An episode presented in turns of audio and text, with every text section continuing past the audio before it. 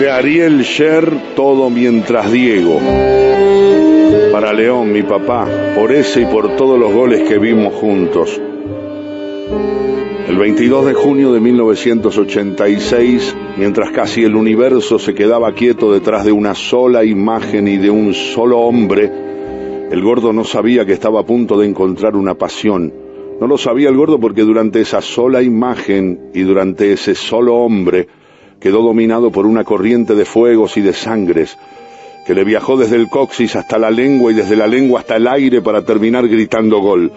Pero después, mucho después y también cada sábado, sobre las mesas del bar de los sábados, el gordo se definió una misión en el mundo, y preguntó a toda la gente la gran pregunta de la historia. ¿Qué le pasó a usted? ¿Qué hacía usted? ¿Dónde estaba usted cuando Diego Maradona en la mejor jugada de cualquiera de los tiempos le hacía el segundo gol de Argentina a los ingleses en el Mundial de México? Una tarde no hace tanto narró el gordo con el bar de los sábados vuelto una quietud que lo oía.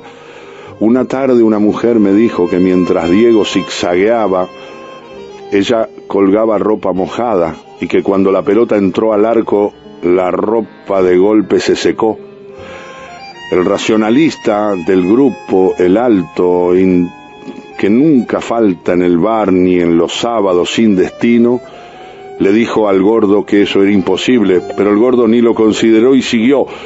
Otro hombre me contó que estaba viendo ese partido dentro de una pensión sin nombre y prisionero de la más fea de las soledades, pero cuando el gol fue por fin gol, corrió hasta un cuadro que colgaba torcido en una pared sucia, lo estrechó en un abrazo y uno de los personajes del cuadro a la vez lo abrazó a él. El roto, otro feligrés del bar de los sábados que venía atendiendo fascinado, no fue insensible a las búsquedas del gordo y le añadió su experiencia. Por discreción o por vergüenza no suelo contarlo, pero en el momento justo en el que Maradona terminó de armar ese camino de jugadores ingleses frustrados, yo me levanté de mi silla, le acaricié las mejillas a mi abuelo que lloraba y que reía de la emoción. Fue extraordinario, fueron mi vida, mi infancia, mi identidad y mi memoria desplegadas en una sola circunstancia. Tardé cuatro o cinco minutos en recordar que mi abuelo había muerto hacía diez años pero yo sé, lo sé claramente que ahí lo acaricié. El gordo aseguró que la historia del roto era posible. Con el labio superior apretó entusiasmado los contornos de su taza de café y volvió a llenarlos de detalles al bar de los sábados.